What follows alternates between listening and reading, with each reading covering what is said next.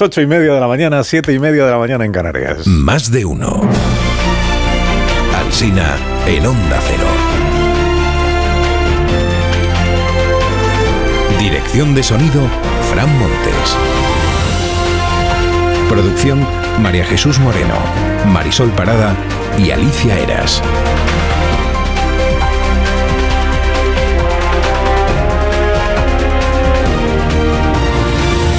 Ahí estamos, desde las 6 que empezamos, tempranísimo, además cuando hace frío parece que es más temprano, ¿eh? y hasta las 12 y 20 minutos de la mañana, hasta que empieza la programación local y regional de nuestra cadena de emisoras. El viernes celebramos en este programa el aniversario de Mortadelo, el querido personaje de Ibáñez que no se disfraza, se mimetiza con su entorno. Pedro Sánchez se hizo un vídeo la semana pasada jugando a la petanca, otro comprando libros y otro más montando en bicicleta eléctrica. No digo más, pero la emulación a mí me parece que es bastante clara. Lo primero que quiero destacar es que el proyecto de Pedro Sánchez está acabado. Pues ¡Se no, acabó! pues no así por más. ir eh, al grano. Eso es, pues no diga más. A los mítines deberían ser así, como siete segundos y ya que salga el siguiente a decir lo que, lo que piensa. A decir que otra cosa se ha acabado. Se acabó el Prusé. Se acabó. Se acabó. El Prusés. Lo volvió a decir este fin de semana el gobierno, la ministra Montero, sin que esta vez se revolviera el independentismo y convocara otra manifestación ante esta provocación inaceptable del gobierno. Los tiempos cambian. Feijó se hizo ayer una foto con sus candidatos a alcalde sobre un mapa de España pintado de azul. Es bonita la- la idea, ¿verdad? Y cada uno sale en el sitio de, o sea, es un mapa grande que pintaron en el suelo y cada candidato sale más o menos en la ciudad por la que se presenta. Y salvo Feijó y Gamarra, que están uh, como por donde chafarinas, más o menos, en el, en el mapa, o sea, fuera de la península. Títulos sobre Feijó hay unos cuantos hoy en la prensa, repaso algunos, por ejemplo, mire, Feijó ofrece hoy un pacto para que gobierne el más votado. Feijó prohibirá que políticos como Tezanos presidan el CIS. Bueno, en concreto que lo presida Tezanos. Feijó promete revertir todos los desmanes de Sánchez. Feijó intenta evitar las alianzas con Vox. Feijó se hace un váyase. Váyase, señor Sánchez. Es como resume el español, creo que es lo que dijo eh, este fin de semana. Le dedica a Feijó su columna Iván Redondo, que dice que Feijó sabe que no basta con esperar a que tu rival caiga, que antes tienes que explicar tú quién eres y qué es lo que quieres hacer. Y termina Iván de esta manera su análisis. Dice, todo presidente o aspirante debe saber sumar las virtudes del adversario para mejorar sus defectos, empezando el entrante donde debió volver a empezar el saliente o finalizando el presidente donde debió comenzar el aspirante. Así por ir eh, al grano. Sí, el país, sobre la manifestación de Cibeles, editorial, se titula Redoble Nacionalista.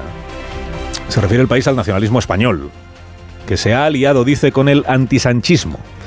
Leo, dice, las heridas sangran por cada uno de los tres presupuestos que ha aprobado Sánchez con Esquerra y Bildu y por cada una de las 190 leyes que este gobierno ha aprobado con esos apoyos.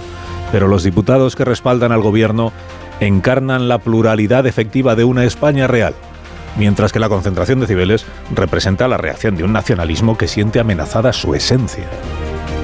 Hoy Raúl retoma su columna en El Mundo. Escribe, dice, la protesta de Cibeles es solo el tráiler de la riada que se, forja, eh, que se forja en los ventisqueros de este invierno. La mayoría de la sociedad está hasta las pelotas del bloque de Frankenstein. Lo dice Raúl. Luis Miguel Fuentes en El Independiente sostiene que la derecha queda rara manifestándose. Más o menos como la izquierda yendo de procesiones. Quieren hacer una manifestación, pero les sale otra cosa, un concierto de Rafael o la beatificación de un escolapio. La vanguardia informa hoy de que el Tribunal Supremo duda que el primero de octubre encaje en el nuevo delito de desórdenes públicos agravados. O sea que tiene la misma tesis que el juez Arena. En la sentencia ya dijo el Tribunal Supremo, recuerda el periódico, que hubo violencia el primero de octubre, pero que esta no fue una violencia preordenada, es decir, que no cabía atribuírsela directamente a los procesados. Por eso añade Carlota Guindal en su información, primero que Marchena va a resolver antes del mes de marzo y que en ausencia de ese delito de desórdenes públicos agravados, los Jordis quedarían absueltos, Jordi Sánchez y Jordi Cuixart. El periódico de España destaca hoy que el PSOE presiona a Yolanda Díaz para que haga campaña en las autonómicas, porque la ven con ganas de dejarlo todo para diciembre. Lo que no dice es cómo la presionan. ¿Qué es, qué es lo que están haciendo para presionar? En el diario cuentan que Yolanda Díaz reactiva el diálogo con Podemos para reafirmar su liderazgo en el espacio. El espacio como jerga política, se entiende. El entorno de Yolanda menciona como prueba de lo normales que son sus relaciones con Podemos un tuit que ella publicó el martes pasado al cumplirse nueve años del nacimiento de Podemos. Un tuit en el que decía, nos queda mucho por hacer la próxima década. no se hable más. Y en el Objective sostienen hoy que Podemos está tanteando a Gabriel Rufián como candidato a las elecciones generales por si lo de la alianza con Sumar no sale. Gabriel Rufián, candidato a las elecciones generales de Podemos. Pues no se hable más. Se hable más. Belarra, que es la secretaria general de Podemos, llamó indecente y capitalista despiadado al presidente de Mercadona, a Juan Roch. Este no va a responder. Lo cuenta Carlos Segovia. No comment, ¿eh? no hay comentarios. Recuerda, Carlos, que en marzo Juan Roch reclamó que se bajara el IVA de los alimentos. El gobierno dijo ni de broma y meses después pues acabó bajando.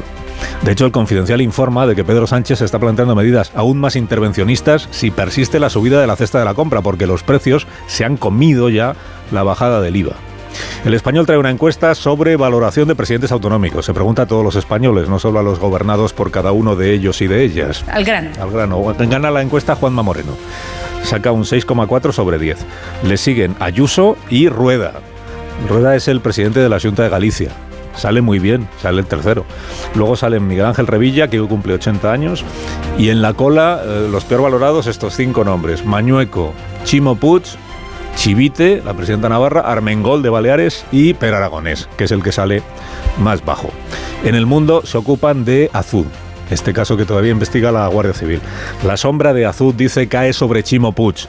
En agendas intervenidas a su ex tesorero hay anotaciones de X. Puig reproduce esas anotaciones el diario El Mundo. Por ejemplo, x.puch dinar, que significa comida, con x.puch. O Dona Shimo, que parece que significa no que Dona, sino que la mujer de Chimo. El significado de estas anotaciones aún es un misterio, por eso se está investigando. El Mundo en su editorial dice, Chimo Puig no puede seguir inhibiéndose. Su silencio y opacidad son incompatibles con la regeneración institucional. Francisco Camps encara hoy el último de sus juicios. Dice el país que hay un arsenal de indicios de corrupción en los contratos a favor de Orange Market. Hasta ahora han sido archivados siete de los procesos en los que estaba involucrado Francisco Camps, siete archivados y el único que llegó a juicio que fue el de los trajes, en el que salió absuelto. El país prefiere decir que se ha librado de los procesos penales abiertos a numerosos miembros de su gobierno y que en el caso de los trajes no pudo demostrar que, no, que los hubiera pagado él, no lo pudo demostrar, pero que un jurado, un jurado le declaró inocente. La vanguardia celebra que Alemania se haya sumado al proyecto de la tubería de hidrógeno. Su título de portada hoy es para iniciados. Dice, el H2Med llevará hidrógeno desde Barcelona a Alemania. Urge cambiarle el nombre a este proyecto si vamos a tener que titular con él los periódicos. ¿eh? H2Med, la gente no sabe lo que es H2Med. Feijó ayer le cambió el nombre o el apellido a Manuela Carmena. Le cambió el apellido a Manuela Se lo ha tenido que decir hasta Manuela Carmela.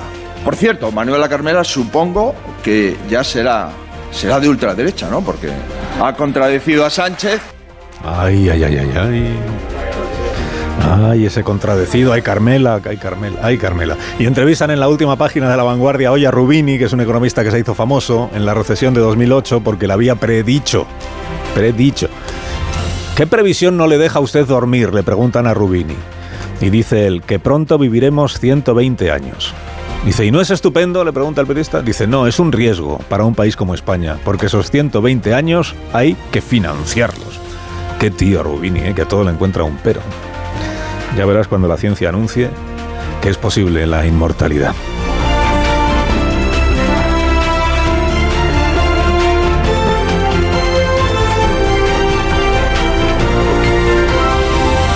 Carlos Alsina en Onda Cero, somos más de uno. Pues si usted también padece trastornos del sueño, nada mejor que escuchar este mensaje de Bio3 con Dormimax. ¿Problemas de sueño? ¿Te cuesta dormir? ¿Te despiertas a medianoche? Dormimax, la solución eficaz y segura para un sueño reparador. Dormimax, comprimido bicapa, capa 1 con melatonina y triptófano, efecto inmediato para conciliar el sueño y capa 2 con valeriana, melisa y amapola, acción prolongada para evitar despertares nocturnos. Dormimax contribuye a disminuir el tiempo necesario para conciliar el sueño. Dormimax, de Laboratorios Bio 3. 50 años de experiencia en tu farmacia.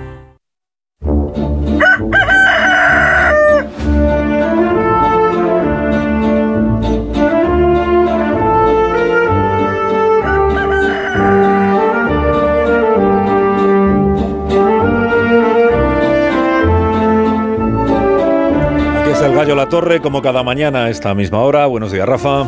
Buenos días, Carlos Alsina. Francamente, la primera asesora, asesoría que brindaría yo a un gobernante es no trate de ridiculizar nunca una manifestación, y mucho menos si es masiva. Basta solo recordar algunos de los ejemplos más recientes.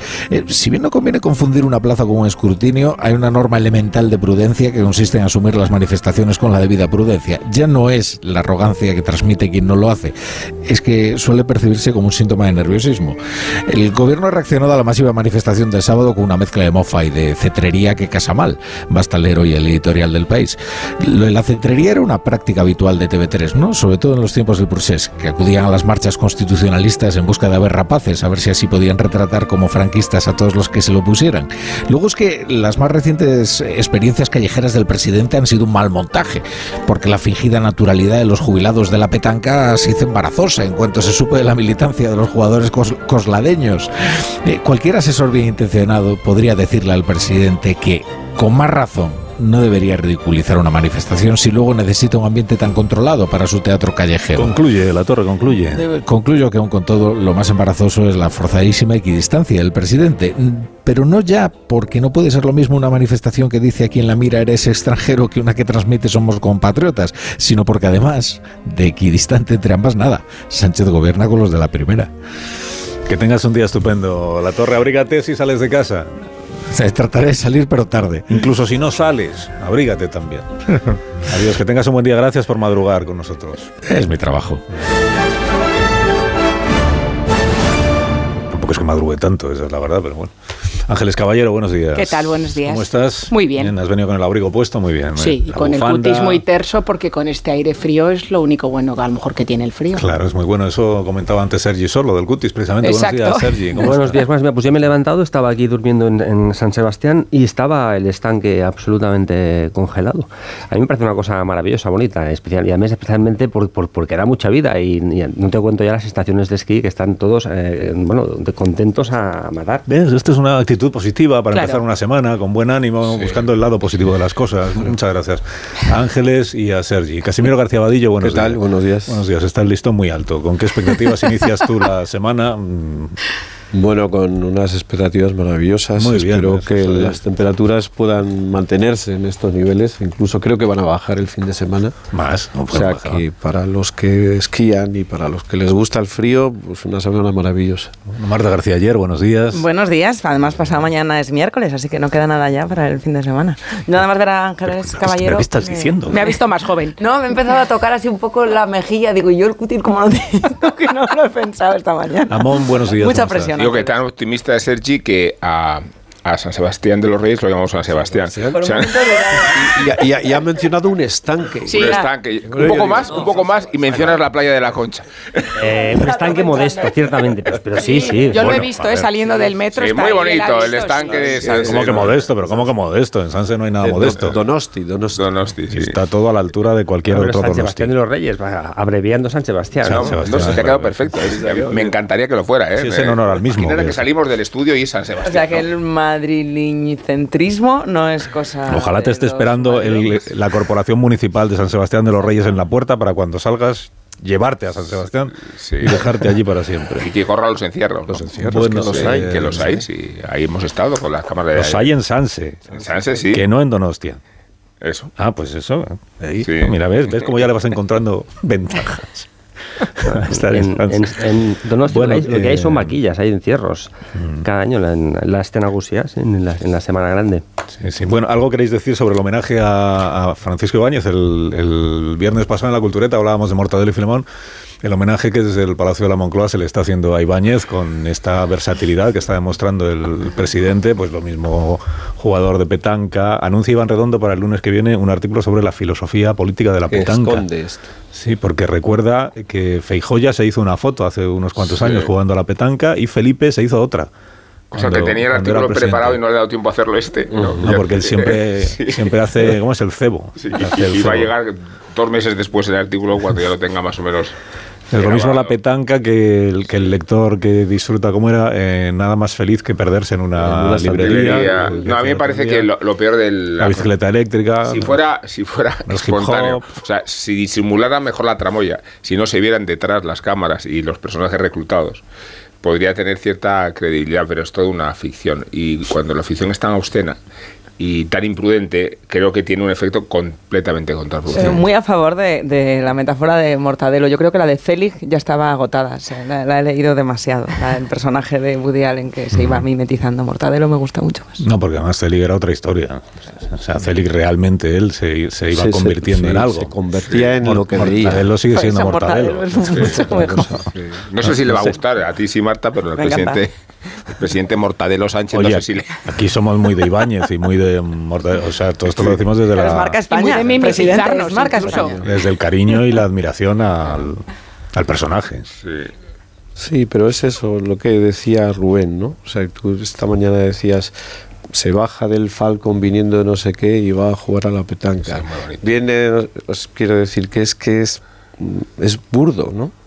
Porque al final un presidente de gobierno tiene, entre otras limitaciones, el no poder ser una persona normal. Bueno, también te digo que en las campañas electorales a las costuras Hemos visto besar vacas. Eh, no, no, no, lo cual, lo cual no quiere decir que esté bien besar vacas. Ya, ya. ¿Eh? O sea, quiere decir que es obsceno, que es, mm, bueno, pues que es un poco el abuso de, querer aparecer como el, el simpático, el que monta en bici, el que compra libros. pero es que eso no es verdad. Sobre todo que eso una campaña electoral de 15 días lo aguanta, pero un año de campaña electoral eh, va a acabar reventado.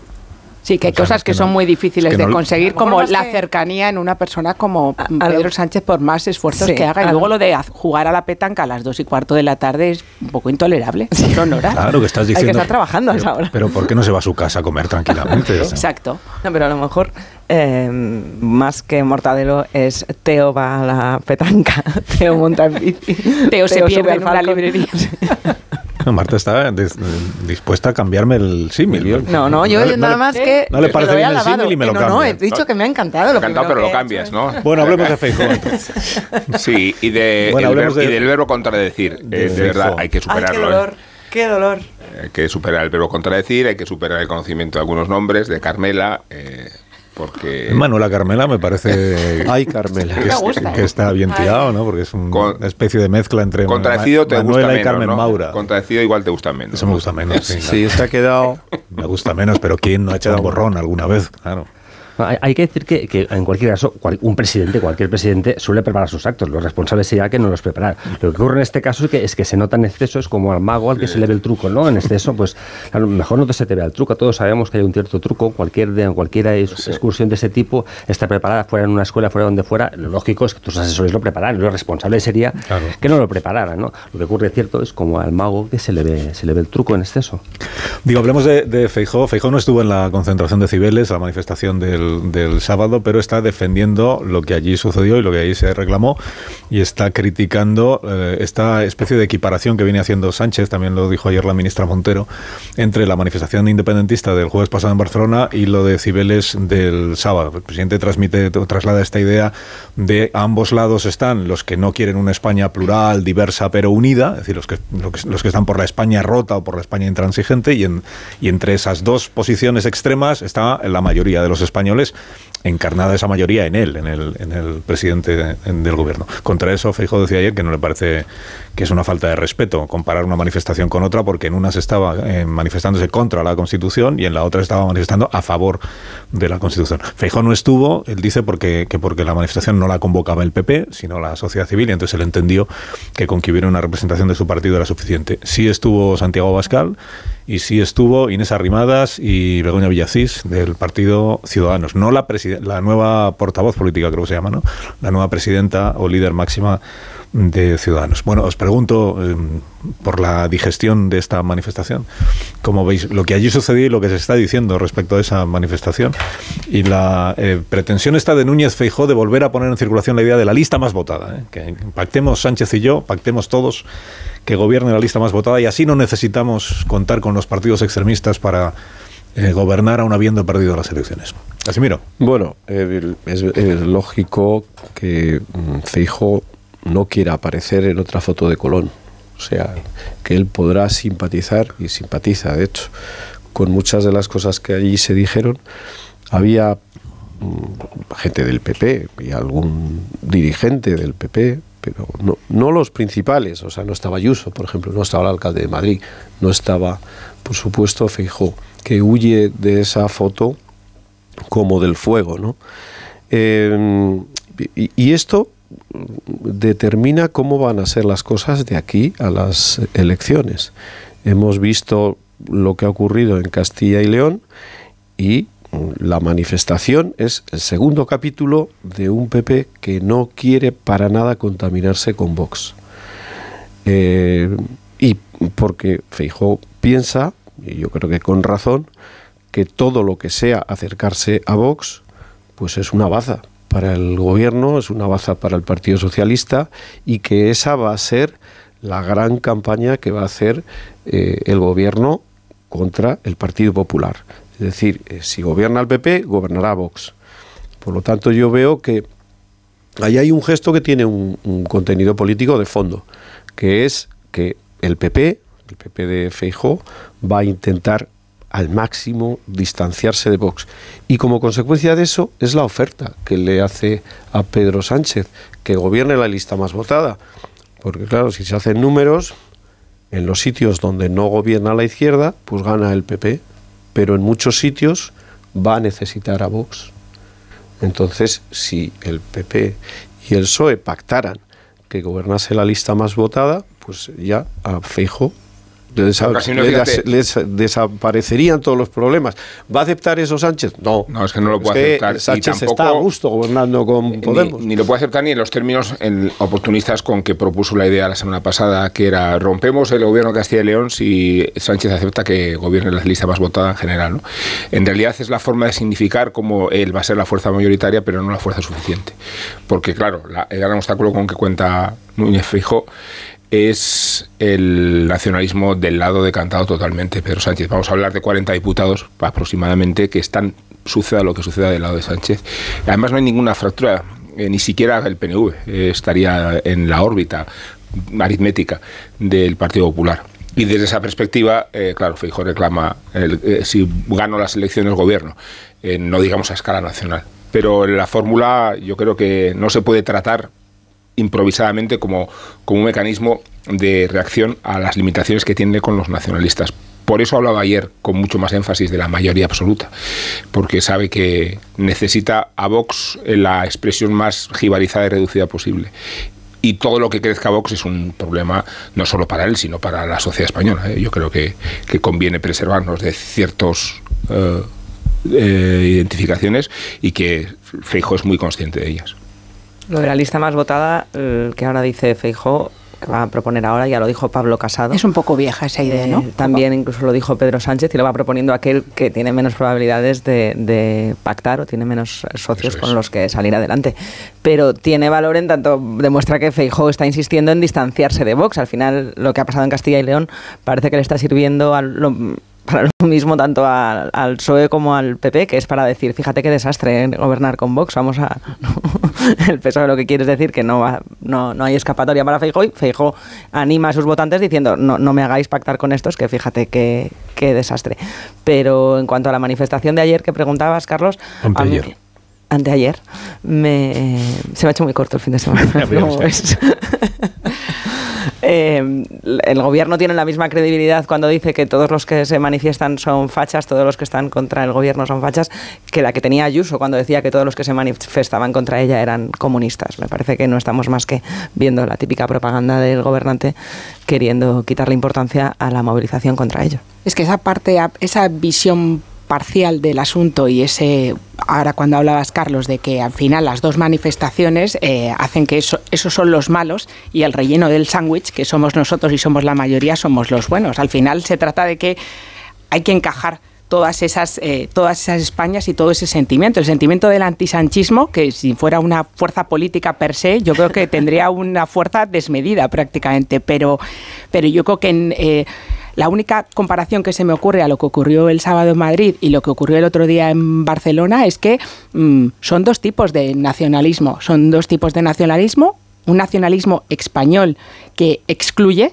excluye a una parte de la población que no comulga con determinadas ideas eh, y un nacionalismo catalán que también es, el el despreciar al otro y entonces el despreciar al otro de mm, si no estás en mi lado no eres puro y no eres auténtico. Eso sí que me parece eh, comparable. Llamarlo nostálgico pues es una manera de tomar eh, una parte de los que acudieron a esa manifestación y convertirlo en el todo. La presencia de eh, banderas preconstitucionalistas o algunas, algunas pancartas que hay que han recogido las, las crónicas de que vuelva el servicio militar obligatorio tanto para hombres como para mujeres, porque aquí hay que poner orden es solo una muestra anecdótica que a los periodistas, a mí la primera, me gusta destacar, pero yo creo que en cualquier manifestación hay pancartas. Eh, que algunas las veces yo he visto algunas a las que he acudido no para trabajar y he dicho, hija de mi vida, yo en esto me voy a alejar un poquito, con lo cual sí que creo que, que, que esa parte, lo de, lo de mofarse y como ahora destacaba Marta, una es tan, tan malo mofarse de los que de los que acuden a una manifestación como efectivamente como llamarlos directamente activistas peligrosos de extrema izquierda cuando se te están manifestando para algo que estás haciendo mal en tu en tu propio gobierno. Y en cuanto a la idea de Feijóo, pues eso es mm, vieja, que es una eh, perdón, que me cargo, que me cargo aquí un tenderete. Es una idea vieja a la que se recurre según eso, según sale la secuestra, según salen tus sondeos, pero quizá habría que recordar que estamos en un régimen parlamentario, con lo cual es el Parlamento el que elige a los presidentes, no es tanto la lista más votada.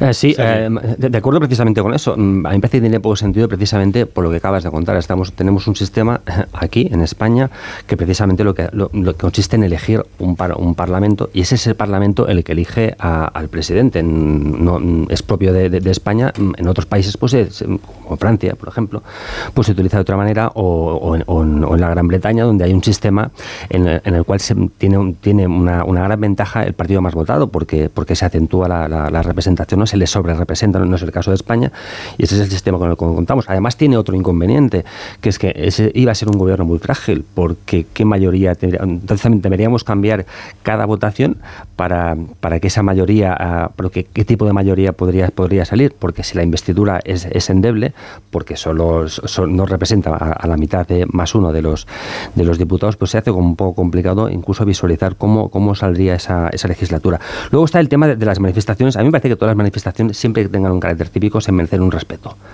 por el hecho, precisamente, pues la gente tiene derecho a manifestarse en, Madrid o en Barcelona. ¿Y dónde está la frontera? Pues la primera frontera sería pues, que la gente tenga un comportamiento en esa manifestación eh, cívico. Luego, ¿qué representan ese tipo de manifestaciones? Bueno, representan el sentir de una parte de la sociedad no de toda. Ah, vamos, si Madrid, 30.000 personas representan a la sociedad, no te cuento lo, entonces lo que representaba un millón en Barcelona, ¿no? En su momento. Luego se demostró en las urnas que ese millón respondía a un, a una, a un grupo, a una parte de la sociedad muy, muy movilizada que no tenía una transacción mimética luego con los resultados, ¿no? Ah, por tanto, hay que, creo que hay que situar ah, las cosas en su debido espacio y, con, y con y con un cierto rigor, porque si no luego pues pues acabamos sacando conclusiones que a mí me parecen que están eh, absolutamente eh, fuera de lugar. Sí, yo mm, sobre las manifestaciones eh, le han dado la oportunidad, como decís, de plantear a Sánchez, yo me quedo en el centro, entre la España extrema, el independentismo y el nacionalismo español, yo me quedo en el centro. Pero es que Mm, eh, las manifestaciones, tanto la de Barcelona como la de Madrid, tienen, hay que analizarlas un poco más en profundidad. Es decir, en la manifestación de Madrid, pues sí había una minoría muy pequeñita que podía llevar la bandera del aguilucho, había bastante gente de Vox, pero luego había mucha gente a la que yo no considero que sean ni nacionalistas, ni estaban manifestándose contra Sánchez, contra Pedro Sánchez. Es decir, había mucha gente de Ciudadanos y había bastante gente del PP que yo no considero que sean eh, ese extremo que quiere plantear eh, Pedro Sánchez. Y al otro lado, pues claro, es que en esa manifestación lo que ocurrió es que una parte de los de esa manifestación echaron a los otros. Es decir, es que Oriol Junqueras se tuvo que ir al grito de Putifler, al grito de, traidor. Es decir, que mm, esto hay que tomarlo con un poquito de cuidado. Pero aunque fuera cierto el planteamiento, Casimiro, el de que eran dos, son dos extremos equiparables a vista del presidente del gobierno, aunque eso fuera cierto, él mismo está pactando con uno de los extremos. Eh, a eso iba, a eso iba, Marta, precisamente. Claro, si tú planteas eso, lo lógico es que digas, bueno, mi planteamiento es que yo voy a gobernar al margen de, esos dos extremos. No, si usted está gobernando con uno de esos extremos. Exacto. Es decir, es que se te cae el argumento. Es decir, ese es el, el, esquema fundamental. Se le ha caído usted el argumento porque usted está pactando con uno de esos extremos. Si son extremos, o sea, si la primera premisa es que es, son extremos, pues entonces usted está pactando con un extremo. por eso la cuestión es eh, quién representa a quién y qué líder representa los diferentes movimientos que hemos visto. La heterogeneidad de la manifestación del sábado, claro, coloca a Rajoy, perdón, a Feijóo como, como eventual eh, timonel porque es el único que tiene opciones de desbancar a Sánchez y que la pulsión antisanchista es el argumento político del propio Feijóo, pero no debía ser ese su argumento político. Yo creo que el desafío de Feijóo es que ofrezca razones para votarlo a él, no, no un uso instrumental para evacuar a Sánchez. Y en esa pulsión Sánchez sí, Sánchez no, eh, tiene que aportar muchas más cosas de las, que, aporta. Y me parece interesante que una de ellas consista en distanciarse de Vox, eh, porque si no, la capacidad de movilizar al votante socialdemócrata, socialista o de San Pablo de Ciudadanos va a ser mucho más recortada de lo que él piensa. Eh, tiene que hacer un super resultado. Y el super resultado al estilo de Juanma Moreno, con la peculiaridad nacionalista de las elecciones generales, solo se consigue si consigue eh, movilizar al votante socialista que reniega de Sánchez. Pausa. Pausa, ahora seguimos, Sergio, no te preocupes. Son las un minuto, 8 y un minuto en las Islas Canarias. Un momento y enseguida continuamos con el análisis de las noticias de esta semana y también de esta jornada y también con el adelanto de algunas de las cuestiones que tenemos por delante en esta semana, que sobre todo son una, son movilizaciones de médicos en distintas comunidades autónomas, si es que de aquí al miércoles no se desconvocan las huelgas que están anunciadas, eh, fruto de las negociaciones que sigue habiendo, creo, entre los sindicatos y los gobiernos autonómicos. Ahora lo comentamos. Más de uno en Onda Cero. Carlos Alsina. De uno en Onda Cero.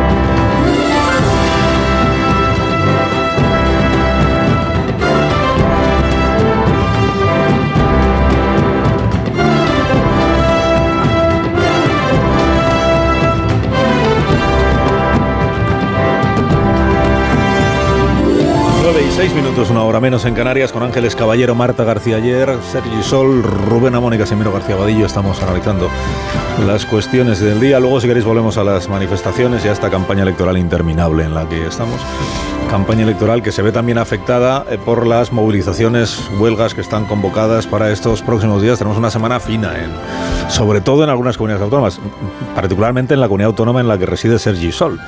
Eh, hoy lo destaca el diario La Vanguardia, dice semana crítica. ¿Por qué? Porque se acumulan esta semana, si no se desconvocan, huelgas en servicios esenciales. Miércoles y jueves están convocados paros de médicos, de docentes y de taxistas. Eh, tenemos también desde hoy huelga de secretarios judiciales en todo el país. Hay una concentración de los inspectores de trabajo y de la seguridad social que dependiendo de cómo vaya la jornada de hoy, también tienen anunciado una huelga a partir del próximo miércoles. Eh, y seguramente lo que más está afectando o lo que más eh, interés está teniendo, al menos para los medios de comunicación, son las huelgas de médicos, que empezó en la Comunidad de Madrid, bueno, empezó y sigue en la Comunidad de Madrid, la huelga convocada por el sindicato AMITS eh, la huelga de atención primaria, de pediatría, la huelga a la que se ha sumado un encierro de médicos que se está realizando también, convocado por este sindicato, un encierro por turnos. En la Comunidad de Madrid, en la Comunidad Andaluza, viernes pasado la primera jornada de huelga en la atención primaria, según los datos oficiales tuvo poco seguimiento, pero está otra jornada convocada para el viernes que viene. Y en Cataluña, como decíamos, tenemos una huelga anunciada para este miércoles y jueves. La convoca el sindicato mayoritario de los médicos en Cataluña, que se llama precisamente así, Matches de, de Cataluña, que ya a finales del año pasado, creo recordar, que aplazaron esta huelga porque entendían que no había que generar más problemas cuando estábamos con lo de la pandemia y los eh, las enfermedades víricas y que no era momento de lo dejaron para más adelante pero ese momento ha llegado es esta semana salvo que la cosa se desconvoque que la huelga se desconvoque. Xavier Llenar es el secretario general de Metges de Cataluña y tiene la amabilidad de atenderme un minuto esta mañana. Eh, doctor Llenar buenos días. Buenos días. ¿qué tal cómo está bueno pues eh, preparando preparando. ¿De, qué depende que finalmente eh, se mantenga o se desconvoque la huelga? Quedan dos días. Bueno, depende de que la Administración nos ofrezca una salida que pueda ser un buen punto de partida para solventar los graves problemas de la sanidad pública catalana y de la crisis de, demográfica de médicos que se cierne sobre el sistema. Y, y hasta este momento, porque el, la, negociación o el diálogo con la administración catalana se viene produciendo desde hace semanas. No sé en qué punto concreto está ahora mismo, pero hasta este momento no ha sido posible que por parte del gobierno de Cataluña se les ofrezca a ustedes una solución. Bien, yo haría un matiz. Nosotros no pospusimos ninguna huelga en el mes de noviembre, sino que en el mes de noviembre anunciamos que convocaríamos una huelga eh, el 25 y 26 de enero. Y lo anunciamos con tanta antelación porque nuestra voluntad no es protestar por protestar. Nuestra voluntad es que se arreglen los problemas. Y dábamos ese margen amplio de maniobra al gobierno de la Generalitat para que se pudiera sentar, tratar con nosotros esos problemas y buscar juntos soluciones. Esa, esa primera sentada tuvo lugar el miércoles de la semana pasada. Y, no, hay... Bien, hay, hay alguna propuesta por parte de la Administración que hemos analizado, que encontramos que le falta concreción, que no, que no es suficiente a, día de hoy para poder eh, eh, modular, matizar o, desconvocar eh, movilizaciones y que nosotros seguimos eh, por la labor de llegar a un acuerdo como, como estábamos el 25 de noviembre y que por lo tanto por nuestra parte no quedará, nos seguiremos reuniendo, seguiremos aportando documentación, seguiremos aportando documentos y, y, ideas y lo que intentaremos a toda costa es que las protestas, si se llegan a producir, duren el, menor tiempo posible y tengan la menor, afectación posible. La reclamación fundamental que plantean ustedes al Gobierno de Cataluña es de condiciones laborales, es de número de número de, médicos, o sea, es de personal, es de recursos o es de condiciones laborales de quienes ya están ejerciendo. Es, es básicamente dos grandes grupos y que no, el uno no se entiende sin el otro. Básicamente tenemos un grupo de reivindicaciones que hace referencia a las condiciones asistenciales, es decir, los médicos nos avergonzamos de eh, la situación en la que nos obligan a prestar atención sanitaria a la ciudadanía mm. y para nosotros es tremendamente importante poder mejorar de forma clara, decidida y rotunda esas condiciones de, asistencia y eso es un grupo de reivindicaciones que nos lleva a hacer esa huelga. Y por otro lado está un otro grupo de reivindicaciones destinadas a intentar retener el talento médico e impedir que se vaya. Porque tenemos que tener muy claro que en Cataluña en los próximos 10 años se jubilarán unos 9.000 médicos eh, que, si recuerdo mal, en España son más de 80.000.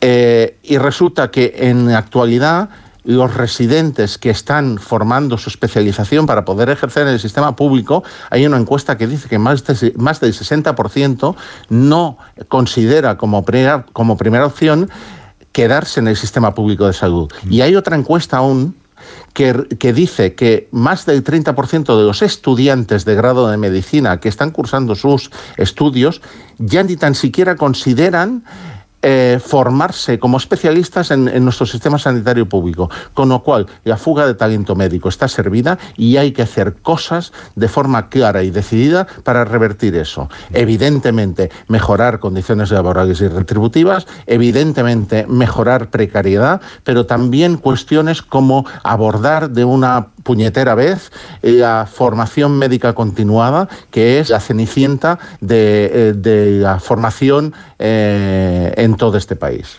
La negociación está abierta en Cataluña. De aquí al miércoles veremos si hay novedades y en ese caso, naturalmente, las, las contaremos. Eh, señor Jonas, gracias por haberme acompañado esta mañana. Que tenga buen día.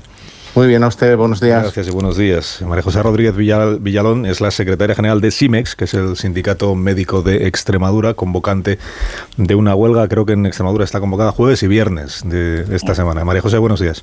Hola, buenos días. sí, es correcto. Jueves y viernes, salvo que de aquí al jueves eh, se produzca pues alguna novedad que, permita la desconvocatoria. ¿Novedad que sería cuál? el, principal motivo de, de negociación entre ustedes y el gobierno de la Junta de Extremadura, ¿cuál es, María José? Pues difiere muy poco de lo que ha dicho el anterior compañero. O sea, es que eh, tenemos los mismos problemas. Eh, problemas de déficit de, médicos en el sector público, agravado por, mm, por una mm, asistencia sanitaria que está desbordada, que está desbordada y que, claro, con menos médicos eh, no la puedes atender en, en condiciones. Nosotros lo que pedimos sobre todo es tiempo para nuestros pacientes para poderlos atender a tiempo. Presidente de la Junta de Extremadura, señor Fernández Vara, en una entrevista ayer en el, diario Hoy, le preguntaba naturalmente por esta cuestión, y él, bueno, defiende que su gobierno ha incrementado el, presupuesto que se dedica a la, a la, sanidad. Dice que el origen de todo este problema está en la falta de profesionales, pero que no se soluciona solo metiendo más médicos. Él, defiende la atención continuada por la tarde, que es la alternativa que se da a los pacientes que por la mañana no consiguen ser atendidos en la, en la atención primaria. el diagnóstico que está haciendo el, el señor Fernández Vara, que es médico de profesión, por cierto, ¿coincide con el que hacen ustedes en algo o no? Sí, evidentemente, eh, además es una de las cosas que nosotros hemos planteado que mm, tú no puedes atender, es decir, la demanda, la agenda de la de la agenda por la mañana de las consultas no es elástica, no se pueden em, eh, introducir ahí todos los pacientes que van llamando, imposible. Usted hace un programa y es tiempo dependiente, usted no puede meter más más noticias de las que caben en, su tiempo limitado, pues lo mismo nos pasa a nosotros encima atendiendo la, la, mm, a, los, a los pacientes. Eh, evidentemente decimos que vamos a, tener un número determinado por la mañana que los podamos atender con calidad y el exceso estamos dispuestos a hacer una jornada extra por las tardes para atender esa, eh, ese exceso de demanda. Por lo menos mientras esto se solucione, pero evidentemente no puedes atender ni 70 pacientes, ni, ni, 60 tampoco, ni 50 por las mañanas.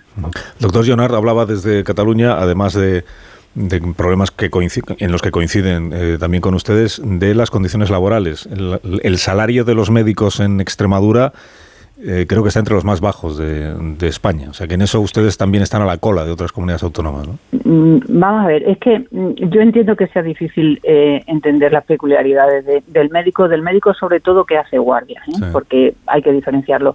El médico que hace guardia no tiene una jornada de 35 horas, tiene una jornada de 48. ¿Vale? Eh, el exceso entre la jornada que llamamos 35 horas y las 48, ahí está sobre todo fundamentalmente el déficit en, las condiciones económicas. Nosotros, en ese apartado que serían las guardias, pues en la guardia laboral estamos de 18, pues estamos en el puesto número 15, en, en, festivos, en días laborables. En festivos, sábado y domingo ocupamos, ocupamos el en último lugar y el último en días especiales como son Nochebuena, Nochevieja, el día 1, el 25, en fin. Evidentemente, mm, esto es un hándicap porque si tú te quedas en Extremadura, eh, faltan quizá más médicos que en otras comunidades y tienes que trabajar más a cambio de menos, pues evidentemente tenemos el camino abierto para que se vayan a otras comunidades. Otras comunidades o otros países, como nos decía el señor Leonardo. Bueno, sí, al fin, pero vamos, al, fin y al cabo, eh, si somos egoístas, se van de aquí, ¿no? María José, gracias por habernos atendido esta mañana y estaremos atentos de aquí al, de aquí al jueves eh, por si hubiera motivos que permitieran desconvocar la huelga. Muchas gracias, doctora. José Rodríguez Villalón. Y saludo también a Santiago Raba, que es el vicepresidente del Sindicato Médico de Cantabria. Hay otras comunidades autónomas, en algunas están convocadas huelgas por esta semana, como estamos contando. En otras ya se llegó a un acuerdo entre los sindicatos y el gobierno autonómico, pero hay comunidades en las que los sindicatos dicen no se está cumpliendo lo que se pactó y por tanto a ver si vamos a tener que volver otra vez a las convocatorias. Santiago Raba, vicepresidente del Sindicato Médico de Cantabria, buenos días. Hola, buenos días. Buenos días. ¿Ustedes están disgustados con el, grado de incumplimiento, más que de cumplimiento, del gobierno del señor Revilla con el acuerdo que se había alcanzado? Bueno, pues así es. Nosotros eh, nos hemos obligados a hacer una huelga en noviembre para dar cumplimiento a unos acuerdos que ya estaban vigentes en el 2019, que es lo grave. Y el problema es que estos acuerdos eh, pues tampoco se están cumpliendo ahora con este, nueva, este nuevo acuerdo de salida de huelga. Ya. Y la, eh, esto significa que si, si, si, persevera el gobierno autonómico en el incumplimiento, ¿se plantean ustedes convocar de nuevo a la huelga? Pues no nos queda otro remedio. A mí me parece increíble, ya no como médico, sino como ciudadano, que tengamos eh, unos acuerdos publicados en, un boletín oficial de, Cantabria, en este caso, que es un compromiso entre dos partes, ¿no? Y que a nosotros nos obliga a cumplir eh, la parte que nos corresponde y en cambio el gobierno pueda saltárselo sin ningún tipo de consecuencia. ¿Qué, se está saltando en concreto del acuerdo alcanzado? Pues prácticamente todo. El acuerdo eh, tenía tres puntos medulares. Uno era el tema de las agresiones, que cada vez van en aumento. Hemos sufrido más de 250 agresiones en lo que va en, el 2022. Eh, contemplaba básicamente en el tema de agresiones unas sanciones administrativas que permite la ley de ordenación sanitaria y que no se estaban ejecutando. Unas multas, por decirlo de alguna manera, que, para que lo entienda todo el mundo. Eh, también una cartelería específica en los centros de salud avisando de las consecuencias de, de agredidos profesionales sanitarios. Esa parte no se está cumpliendo. Eh, la segunda era, pues, eh, a los médicos sustitutos que había que darles estabilidad en el empleo para que no se nos vayan y había que asignarles plazas ya, digamos, definitivas en, los centros de salud y en los servicios de urgencia antes del 31 de enero de este año, pues tampoco se está haciendo. Y la tercera, que era el punto estrella, que era unas agendas máximas de 35 pacientes por médico y día. Porque, pues, eh, como lo han comentado nuestros compañeros, estamos desbordados y no podemos dar una atención de calidad a nuestros pacientes cuando, bueno, pues se forzan esas agendas eh, por encima de esos 35 pacientes, que es lo que entra en una jornada laboral ordinaria. Y eso tampoco se está cumpliendo. Siguen forzando pacientes 50, 60, hasta 70 al día. Mm. Por eso insisten ustedes en lo del paciente número 36, ¿no? 35 es eh, estirando mucho, o sea, limitando mucho el tiempo que se dedica a cada paciente, pero 35 al día por cada médico, que ya es un número. A partir del 35, ¿qué ocurre, no? El paciente número 36, eh, ¿qué pasa con él? ¿Quién le, quién le atiende o qué explicación se le da para no atenderle? Claro, esto es lo que entendemos que el médico es un recurso. Es un recurso que llega hasta el paciente número 35 y que ahí, a partir de ahí, el paciente, el, ese recurso se agota. Y que es la Administración la que tiene la obligación de proporcionar los recursos necesarios y suficientes para la atención que quiere dar. Y es la que tiene que buscar las soluciones. Y aquí lo que se ha hecho es trasladar esa responsabilidad a los propios médicos, que al fin y al cabo pues no dejan de ser unos técnicos muy cualificados, pero unos técnicos que se encargan de diagnosticar y tratar a los pacientes. ¿no? Eh, bueno, con la excusa de las falsas urgencias y de otras eh, eh, argucias, pues eh, se está continuamente forzando las agendas de los médicos y trasladando esa responsabilidad que corresponde a la administración a los propios sanitarios. Y eso es lo que no, lo que no puede ser. Y es donde nos hemos plantado. ¿no? Hemos dicho, nosotros llegamos hasta aquí en una jornada laboral dedicando un mínimo de 10 minutos a los pacientes, que ya es una, una cantidad muy pequeña de tiempo, pues entran eso, entran 35 pacientes, no entran uno más. Y hasta ahí podemos llegar. Y será usted como administración la que tendrá que buscar los recursos o las soluciones a, este problema. ¿Qué, plazos manejan ustedes para decidir si convocan o no de nuevo a la huelga? O sea, ¿qué, qué margen tiene el gobierno autonómico para mm, cambiar lo que tenga que cambiar y evitar que vuelvan al paro? Bueno, nosotros eh, nos planteamos si es necesario volver a la huelga. Esperemos que no, porque las huelgas desgastan a los profesionales, pero sobre todo hacen sufrir a los ciudadanos.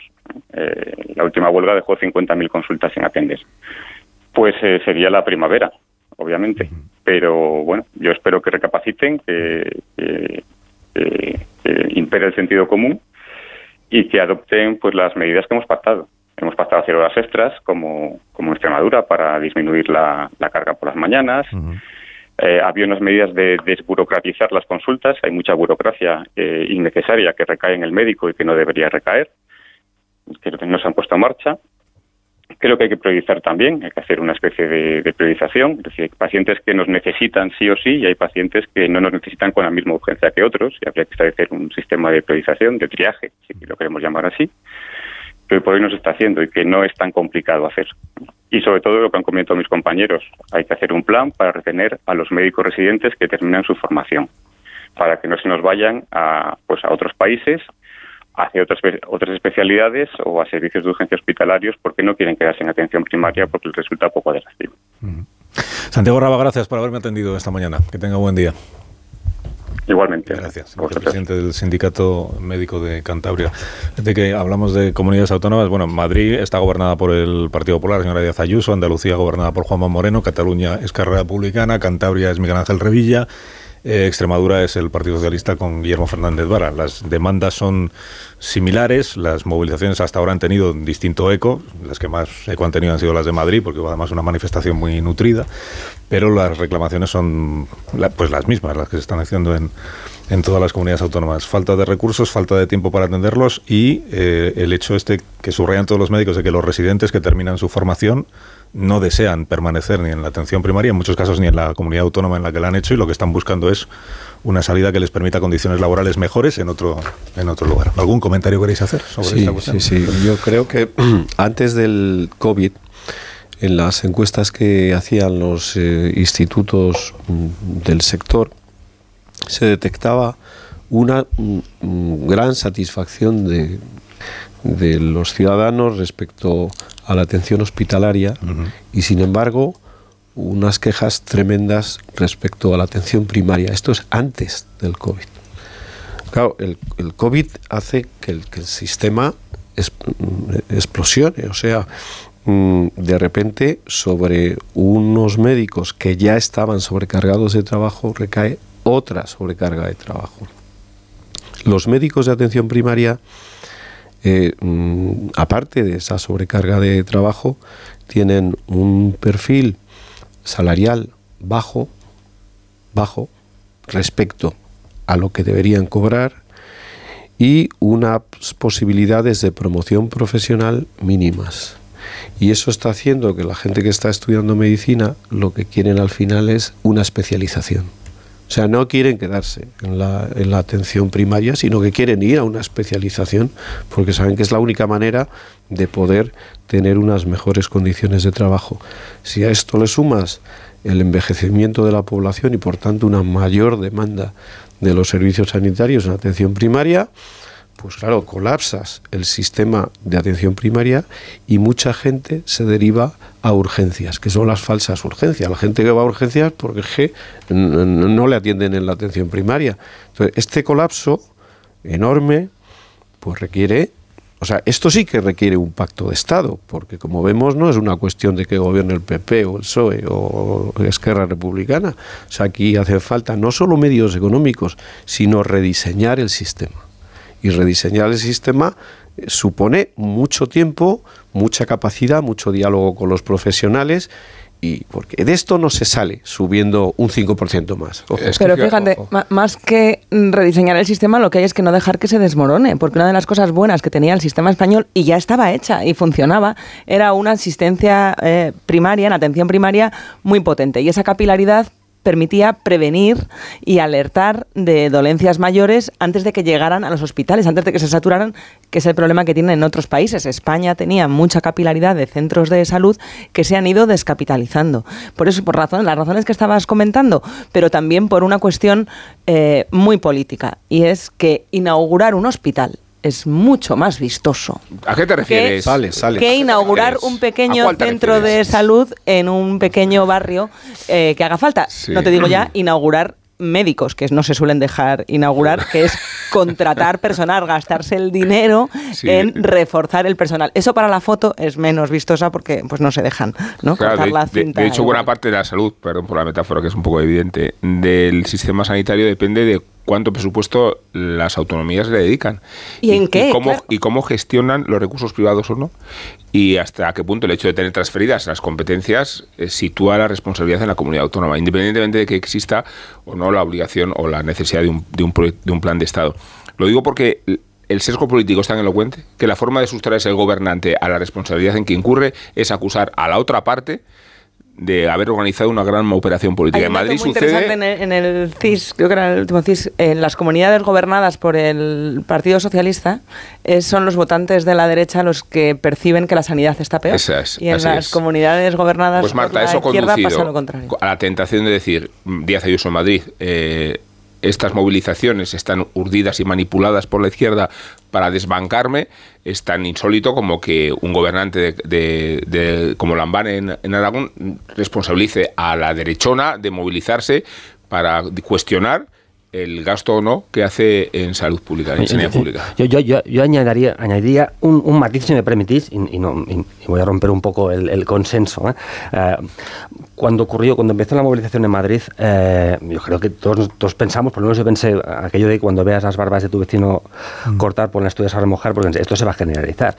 ¿Qué ha ocurrido en los últimos años? Pues ciertamente que los médicos, que era un sector muy, muy, muy, ya, muy popular, en cualquier encuesta de opinión, los médicos digamos, son, son ocupan el, digamos, si no la primera posición, yo creo que la primera posición, ¿no?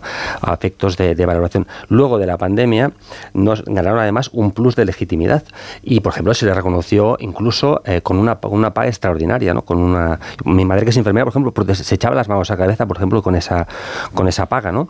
Ah, por tanto, ahí hay un momento de los médicos también se crecen, yo creo que se crecen, y creen que están en, el momento, no solo de, de, reclamar lo que tal vez sea, sea muy justo, sino que hay un plus y, un incentivo para hacerlo, porque a ojos de la sociedad se saben, se saben eh, muy, muy populares. A mí por eso, entre otras cosas, me fascina, me fascina Ayuso cuando es capaz que es la verdadera dama de hierro, ¿no? de sostener una huelga como creo que no se, no se atrevería a... Me fascina desde el punto de vista De, de, su, de su coraje, no porque tenga razón, que eso es otro tema, ¿no? sino que sea, no creo que en, otras, en otras comunidades se atrevan a, tanto llegar tan lejos como, como Ayuso. Eh, por ejemplo, en Cataluña el, el, consejero en estos momentos de salud es un tipo que es cirujano, además un reputado cirujano, es premio de Josep Trueta, que es el, Trueta es el, el médico, un médico republicano especialista en cirugía de guerra, por tanto, debería ser una persona muy sensible, ¿no? a todas esas demandas. Luego hay otra cosa, además otra cosa. Los médicos son la aristocracia del sistema sanitario. La aristocracia. Y a mí, a mí cuando, cuando he ido a un médico, y además seguramente pues por, por tradición familiar, tengo las enfermeras, yo creo que el gran, la gran deuda está con el colectivo de enfermeros e enfermeras. Y me incomoda algo que siempre sean los médicos que, quienes lideren y además quienes gocen de determinada reputación, cuando además son los enfermeros y enfermeras los que pasan todo el día. Porque enfermeros y enfermeras no tienen la posibilidad de tener una consulta privada, como tiene, por ejemplo, también tengo familiares que tienen su consulta privada, sino que son esos enfermeros y enfermeras el esqueleto, ¿no? el tesón del sistema ah, sanitario. Ah, por tanto, ah, me gustaría, me gustaría que en ese caso también se, se hiciera un poco justicia, porque tengo la sensación de que se privilegia a una cierta aristocracia. Y eso no quiere decir que sus demandas no sean, no sean legítimas, ni que el sistema sanitario no, sea, no, no, debería ser una de las principales preocupaciones de cualquier estado de, del bienestar. Fíjate que entendiendo lo que dices de que eh, hay, una parte de la, de la medicina que pueda ser eh, considerada cierta, eso, cierta aristocracia, igual que efectivamente hay un grupo de profesiones, el médico, el notario, eh, que están siempre como muy bien, muy bien valorados y tienen Rosa, reciben una especie de, respeto extra al que pueden recibir otras, otras profesiones. Yo sí que creo que la foto que estáis eh, planteando vosotros, hay algo que me ha llamado la atención eh, de lo que ha dicho uno de los entrevistados, que es el tema de mm, esa insatisfacción que hablabas tú ahora, Casimiro, que tienen eh, los ciudadanos y que reflejan los ciudadanos con los centros de atención primaria. Mm, los profesionales de la atención primaria y los conductores de autobús son los más agredidos, siempre en las encuestas, por los ciudadanos. Son los más agredidos y los que sufren toda la canalización de la ira de usuarios o clientes insatisfechos. Entonces, yo creo que efectivamente esa descapitalización de la que hablabas ahora, Marta, de los centros de salud, es eh, muy llamativo cómo ha ido eh, quitándose profesionales sanitarios, pero en todos hay eh, personal de seguridad, lo cual eso también a mí me parece una imagen potente que refleja hasta qué punto se está vaciando del propio contenido de un centro de salud, no digamos de las urgencias, donde hay tres o cuatro personal de seguridad para evitar que una persona harta de estar horas eh, la emprenda mm, a puñetazos, porque yo creo, yo lo he visto en más de una ocasión eh, con alguien que es que directamente no le puede dar una respuesta inmediata a su urgencia.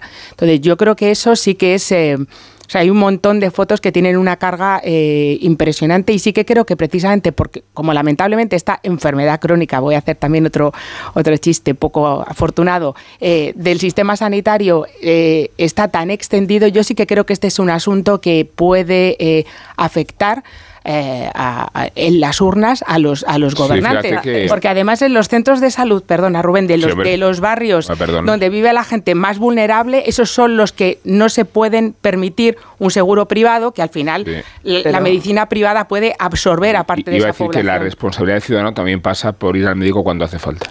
Totalmente. Porque en esa saturación y sin frivolizar con los casos que están justificados, muchos otros convierten el centro de salud en un centro Pero fíjate, había un estudio... social. Rubén, había un estudio... Y, añado, eh, muy vinculado con la soledad.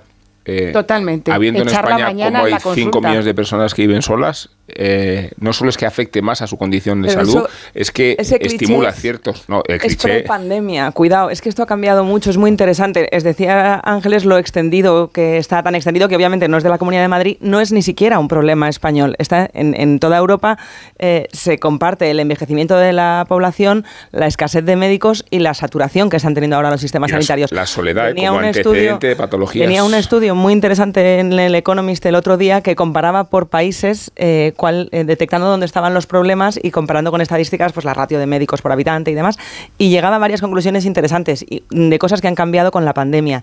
Y una era que ha caído por puro agotamiento la productividad del sistema sanitario, que no pueden más, al margen de cuántos haya, la ratio que sea, es que su productividad cae, ya no solo lo, lo arreglas pagándoles más, es que están Mm, agotadísimos y que la población enferma más a menudo. Por eso te digo que a lo mejor esto ha cambiado con la pandemia, porque dos años encerrados, menos expuestos a virus de todo tipo, ha hecho que ahora la gente tengamos mm, pues una fragilidad que no hemos tenido antes y además más miedo, sobre, todo la gente mayor. No frivolizaría con el miedo de gente mayor que ha sobrevivido a una pandemia que a la primera tos a lo mejor antes no, iba y ahora tiene No es frivolizar, o sea, es verdad esa sobrecarga en el sistema porque de hecho hemos vivido pues una pandemia histórica con sus consecuencias que no ha desaparecido, por cierto, del todo, pero las personas que recurrentemente van al médico y hay estadísticas, yo no quiero dar el dato ahora porque no me quiero equivocar, pero hay un tanto por ciento muy elevado de gente que va recurrentemente al médico a que se le receten los mismos medicamentos. Entonces, eso no se ha, eso no se ha quitado. es decir, eso está automatizando, eso, sí que muchas y entonces, Esa es una cuestión, no, pero no todas, ¿eh? la mayoría de los, de los eh, médicos de atención primaria dedican una parte importante de su tiempo a eso. Entonces, quiero decir que no es un problema sencillo, que no solamente se trata de decir el 5% más en sanidad, no. Es que no es eso, o sea, es que hay que hacer un planteamiento eh, completamente distinto, teniendo en cuenta que las, la, atención primaria es la base. Si te falla la atención primaria, te falla todo. Una pausa, con vuestro permiso. Mm. Y a la vuelta continuamos con. Qué, buenos modales, ¿verdad? Los míos, sin duda. Y los nuestros. Los míos son legendarios. Pero bueno. 24 minutos. Parece un spot de Sánchez. Le habrás contra... La petanca. Una hora menos en Canarias. Le habrás contradicho. Una pausa, ahora mismo continuamos. Contradicho se dice, ¿no? Contradicho. Sí, está, ¿Me dudar? Y desdicho, ¿no? Espero que no se alargue mucho la campaña. ¿Dices decido a que no? ¿A que no dices, se te ocurre decir pues decido? alguna vez se te habrá escapado. ¿Decido? ¿Eh? ¿Quién no ha echado un borrón? No del verbo decidir. No hablamos del presidente indicativo del verbo decidir. Publi, publi, publi, publi. Más de uno. Onda Cero. Carlos Alsina. Alsina.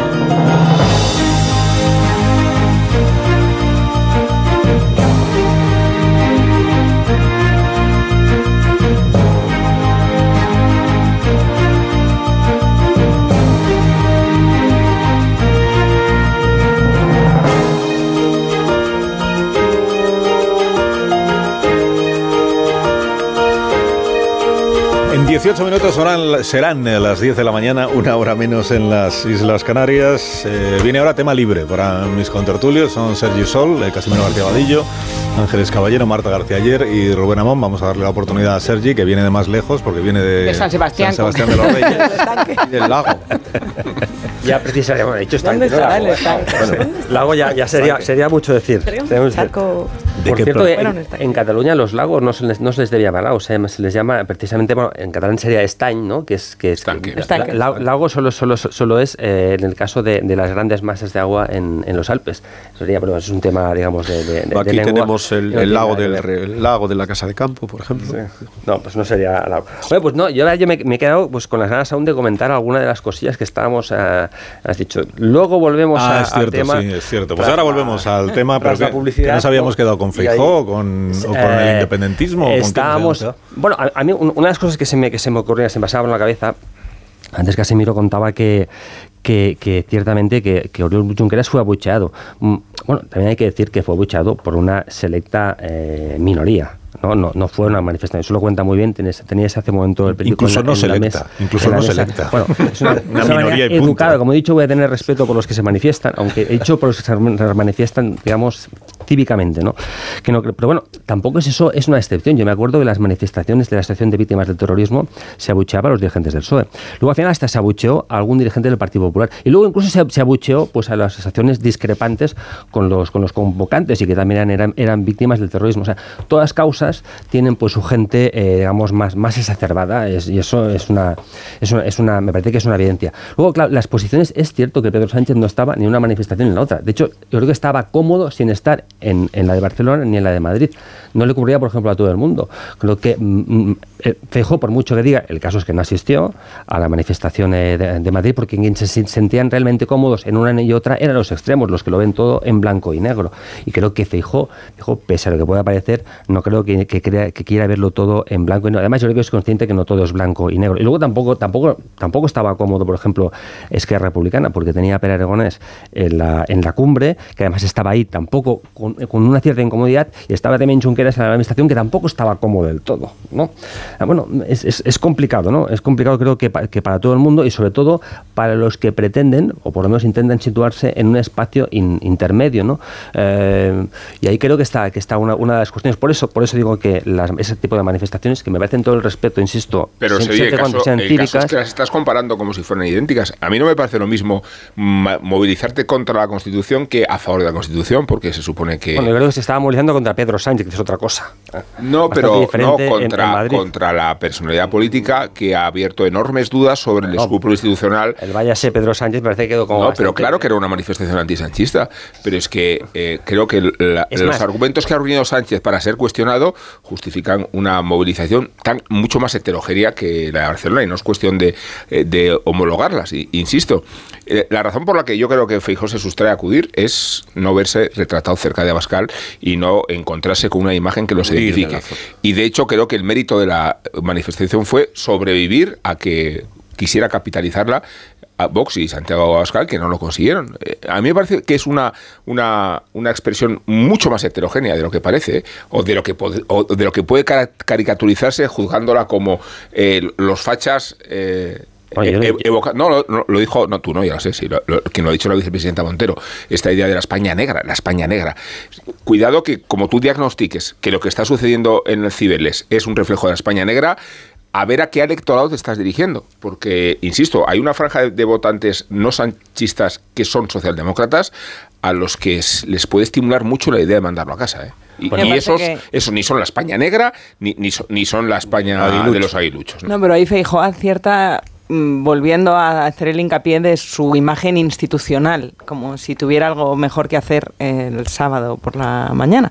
Pero esa idea de el ser institucional y no bajar de, ser la persona que, está ahí para gestionar, aunque no esté gestionando nada, sí que me parece un, ah. hallazgo. Y si tan incómodos estaban los líderes independentistas en aquella manifestación. cierta incomodidad. Sí, has dicho incomodidad. Pues, si, esa incomodidad, si sentían esa incomodidad, ir a las manifestaciones, como demostró Feijóo, era estrictamente voluntario no tenían por qué haber bajado fíjate, a la calle. Fíjate que hay uno que creo que, en ese, que fue hábil, que fue Chavetrías, candidato a la alcaldía de Barcelona, que no fue a la manifestación. ¿Por qué no fue? Estrictamente pues precisamente porque él cree que le interesa un espacio mucho más central, que de hecho lo que está haciendo también a, su vez es una enmienda a la totalidad de la estrategia de, de Puigdemont, porque sabe que electoralmente su estrategia es la rendible, la de Trias, la de centrarse, y la de Puigdemont tiene sus acólitos, pero tiene, tiene un techo muy bajo, mucho más bajo que lo que pretende Yo creo que el, reto de Feijo está en conseguir que esa política de distanciamiento de Vox sea creíble, sea constante y sea coherente. Es decir, mm, aquí el PP tiene dos opciones. Una, mm, pactar con Vox y decir que bueno, que aquí lo importante es acabar con Sánchez. Y dos, el distanciarse de Vox, plantear la alternativa de un partido mm, de derechas, pero más bien centrado. Y oye, y los que quieran votar a Vox, que le voten.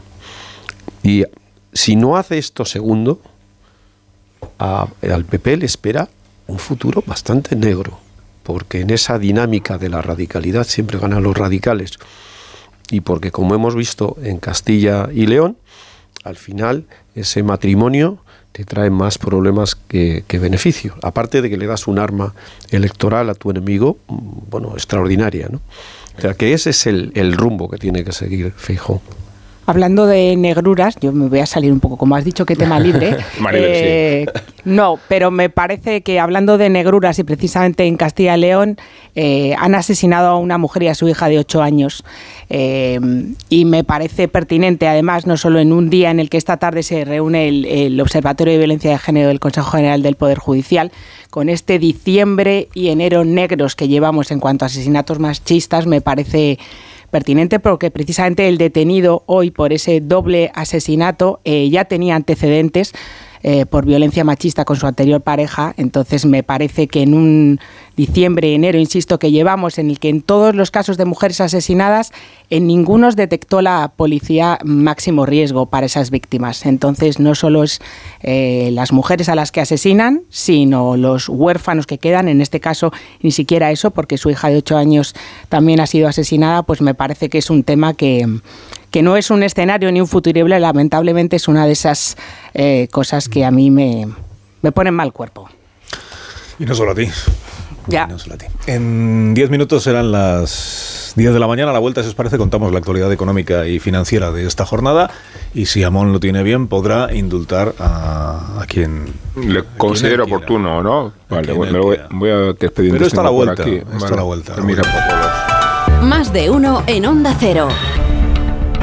La actualidad económica y financiera de este día que subrayas, Ignacio Rodríguez Burgos. Buenos pues días. mira, muy buenos días. Subrayo que todos los mercados europeos han abierto hoy al alza. Suben todas las bolsas en este inicio de semana. En la española también, un 0,33%. Apunta ya hacia los 9.000 puntos, con los bancos tirando del carro, en especial Sabadell, BBVA, seguido de Telefónica y de las inmobiliarias. La energía sigue brillando con luz propia cuando la Comisión de la Competencia quiere frenar que se aplique la inflación en los contratos de la luz del mercado libre, considera que los precios estaban cerrados en la firma del contrato. Por otro lado, las petroleras avisan de que a principios de febrero subirá aún más el precio del gasóleo por la entrada en vigor de las nuevas sanciones contra Rusia que prohíben la importación de derivados del petróleo. Y Rusia es uno de los grandes productores de diésel. Y una noticia interesante, el autoconsumo eléctrico se dispara, se duplica en las viviendas, pero es muy interesante también que está aumentando un 47% en el sector industrial y un 20% más en el comercial.